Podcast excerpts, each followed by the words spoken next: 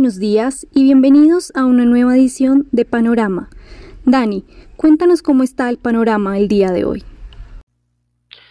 Muy buenos días, Sharon. Panorama indeciso para la jornada de hoy.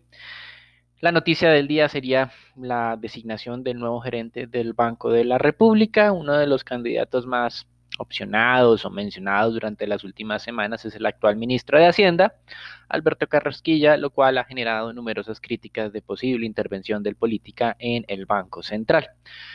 Esperaremos la designación y no tenemos ninguna duda que el que sea nombrado tendrá suficiente eh, respaldo académico y eh, trayectoria profesional para asumir este encargo. Mientras tanto, el mercado accionario está aumentando su nivel de volatilidad, VIX por encima ya de los 22 unidades, ayer estábamos por debajo de las 21 al comienzo de la jornada, sin embargo, durante el día de ayer hubo una caída importante del precio de las acciones tecnológicas, cerca del 1.9%, más exactamente el 1.86% por el componente tecnológico del Standard Poor's 500.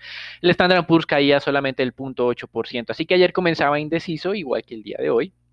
Había tenido una durante esta semana unos niveles bajos de volatilidad, pero ayer empezó a incrementarse por estas caídas. Entonces, para el día de hoy tenemos un arranque también digamos, no tan tranquilo como ayer, leves descensos, 0.2% en Estados Unidos y en Europa. Mientras tanto, en Europa el stock 600 alcanzó el nivel de resistencia de los 395 unidades, no está logrando romperla y en este momento desciende levemente. Hoy debuta Airbnb en los Estados Unidos, luego, eh, más específicamente el Nasdaq, luego de eh, varios meses de postergación de la emisión inicial, el IPO, como se dice en inglés.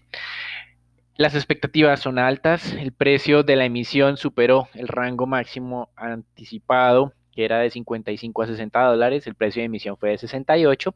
Esto no quiere decir que la acción vaya a caer. De hecho, ayer hubo otro eh, debut en bolsa en los Estados Unidos, otra compañía, entre comillas, de tecnología, DoorDash, es una compañía que se encarga de entregar alimentos en las casas, muy parecido a lo que hace Rappi en Colombia. Y eh, la acción en, su día de debut eh, se valorizó cerca de un 86%, es decir, casi duplica su valor. También en temas corporativos, Facebook está siendo afectada por esa iniciativa de eh, autoridades o de fiscales antimonopolio, una demanda que buscará que escinda sus negocios, que venda de alguna manera Instagram, que venda WhatsApp y que la separa entonces completamente de eh, pues la red social inicial que era Facebook. Mientras tanto, en temas del COVID, Estados Unidos se está acostumbrando a tener más de 3.000 muertes diarias.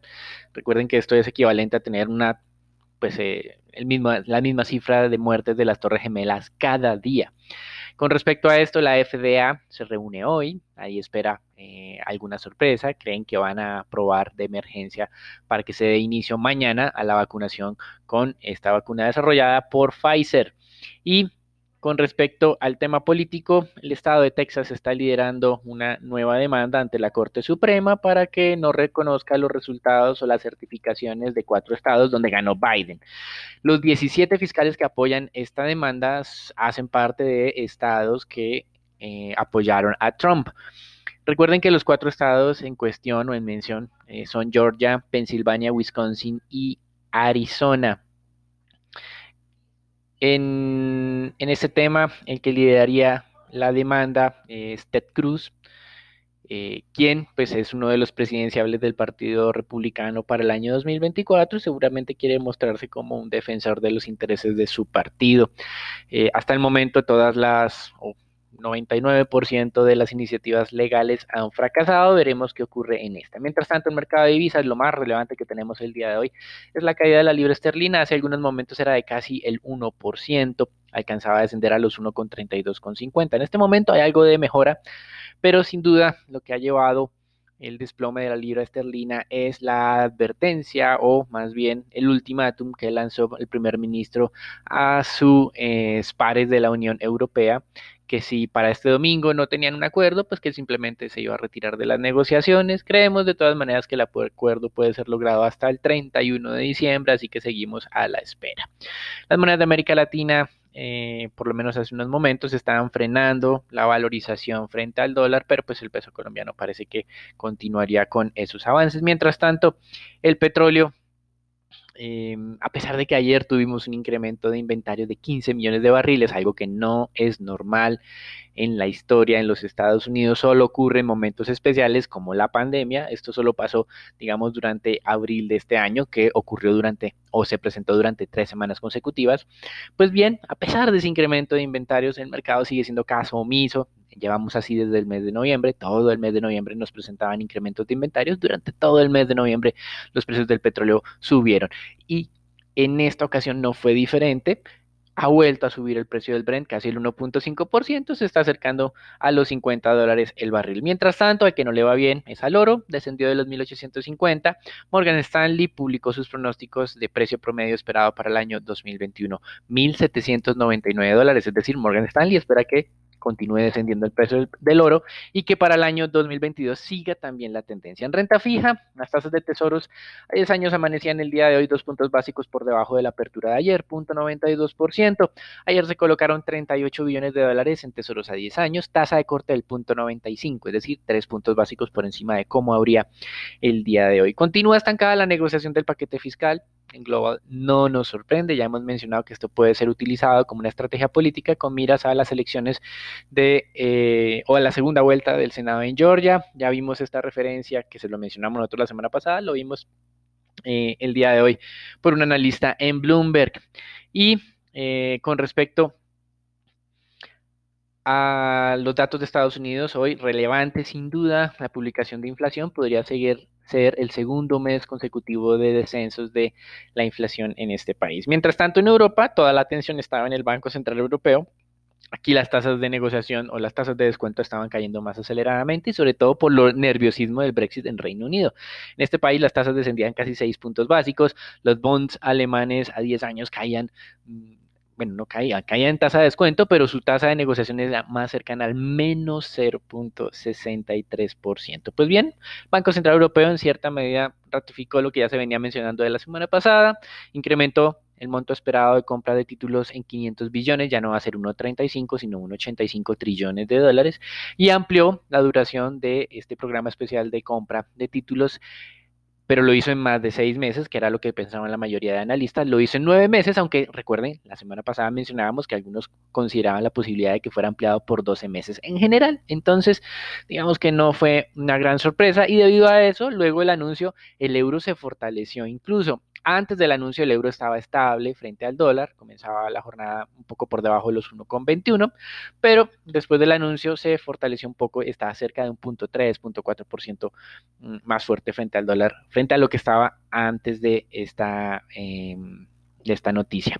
Con respecto a América Latina, el Banco Central de Brasil em, mantuvo el día de ayer la tasa de referencia inalterada de acuerdo a las expectativas, pero lanzó una advertencia tiene indicios o tiene señales de que las expectativas de inflación están subiendo más rápido de lo que ellos habían estado anticipando. También un dato del día de hoy en Brasil, las ventas minoristas crecieron muy fuertemente en octubre, se aceleró el, crecimiento del 7.3% visto en septiembre al 8.3% en octubre. Y hoy se reúne el Banco Central de Perú, nadie espera cambios, tasa de referencia inalterada en el 0.25%. Con esto cerramos entonces eh, el reporte internacional los dejamos con Daniela, Sharon, Raúl y Nicolás para que nos cuenten qué está ocurriendo en Colombia. Gracias Dani. las noticias de Colombia, el día de ayer conocimos la confianza del consumidor. Esta se ubicó en menos 13.6%, lo que representa un incremento de 5% frente al mes anterior principalmente por un incremento de 6% en el índice de expectativas del consumidor y un aumento de 3.4% en el índice de condiciones económicas.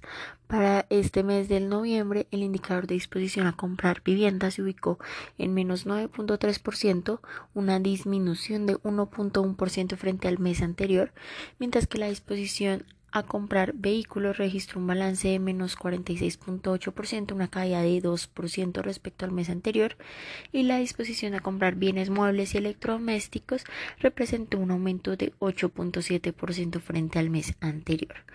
Por otra parte, según la Asociación Bancaria de Entidades Financieras de Colombia, más de 1.7 millones de deudores del sistema financiero colombiano afectados por la pandemia han recibido alivios de las entidades de crédito por alrededor de 33 billones de pesos desde cuando se implementó el programa de apoyo a deudores el pasado primero de agosto y con corte al 27 de noviembre.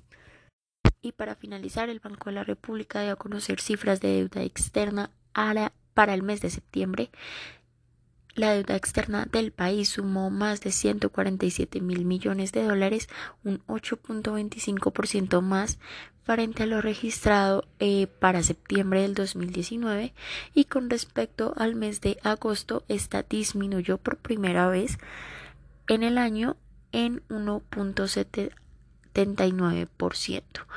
Eh, como porcentaje del PIB, la deuda externa del país se ubicó en el 52.6% por debajo del 53.6% que se había registrado en agosto, dejando este máximo histórico y pues claramente todavía muy por encima de las cifras que se tenían para el 2019.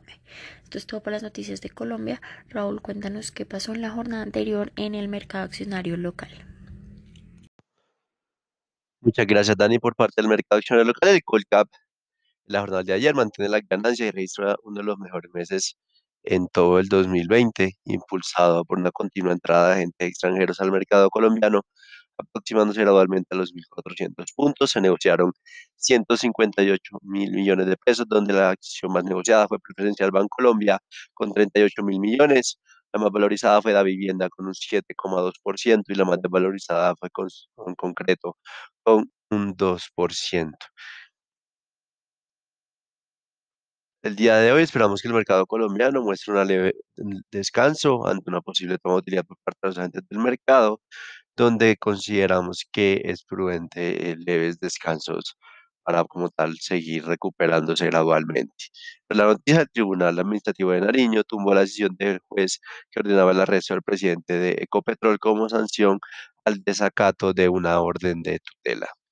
Por el lado de, desde el punto de vista técnico, la acción de la vivienda sigue ganando valor y muestra un buen comportamiento el día de hoy, ubicándose por encima de los 33 mil pesos, cerrando en la jornada en 33 mil 300 pesos, favorecido principalmente por un mayor apetito por la especie por parte de agentes extranjeros. Consideramos que el, la vivienda se ha mantenido resiliente a pesar de la coyuntura retadora y podría seguir como tal ganando mayor apetito por, el buen comportamiento que ha tenido David Plata últimamente.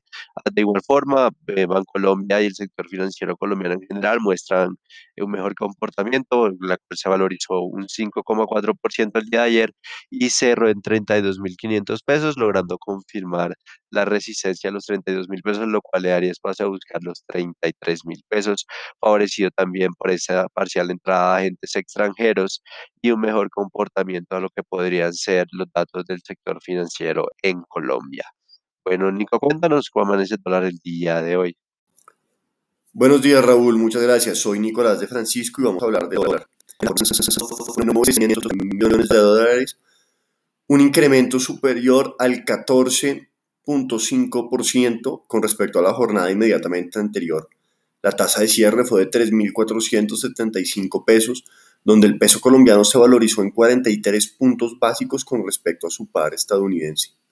El precio medio durante la jornada de ayer fue de 3.465 pesos 53 centavos, el mínimo alcanzado de 3.453 pesos con 10 centavos y el máximo alcanzado de 3.488 pesos.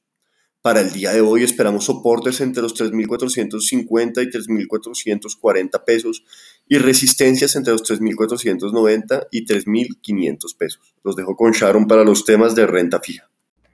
Muy buenos días, Nico. La deuda local mantuvo la estabilidad en la jornada del día de ayer con desvalorizaciones leves en ambas curvas de cerca de 0.2 puntos básicos por ofertas del segmento largo y demanda en el segmento medio y largo que hicieron que se mantuviera el comportamiento lateral como lo esperábamos. Por el lado de los 24 se desvalorizaron y cerraron en 3.56%, un poco menos de un básico y de igual forma los test del 28 se desvalorizaron levemente hasta 4.95, que más que una desvalorización es un comportamiento bastante lateral. En el mercado de deuda corporativa se operaron cerca de 5 mil millones a través del sistema transaccional y 451 mil millones por registro. Las transacciones continúan concentradas en el muy corto plazo en tasa fija, específicamente en la referencia del 21, que concentró más del 60% del movimiento en la jornada de ayer.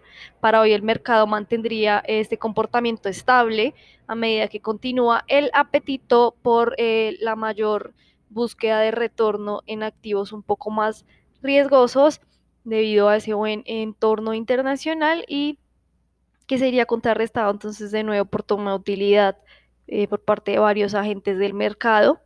Además, el día de hoy eh, el mercado estará muy pendiente también a la posible elección del nuevo gerente del Banco de la República que eh, fue anunciada en la mañana del día de hoy como una posibilidad para el día de hoy.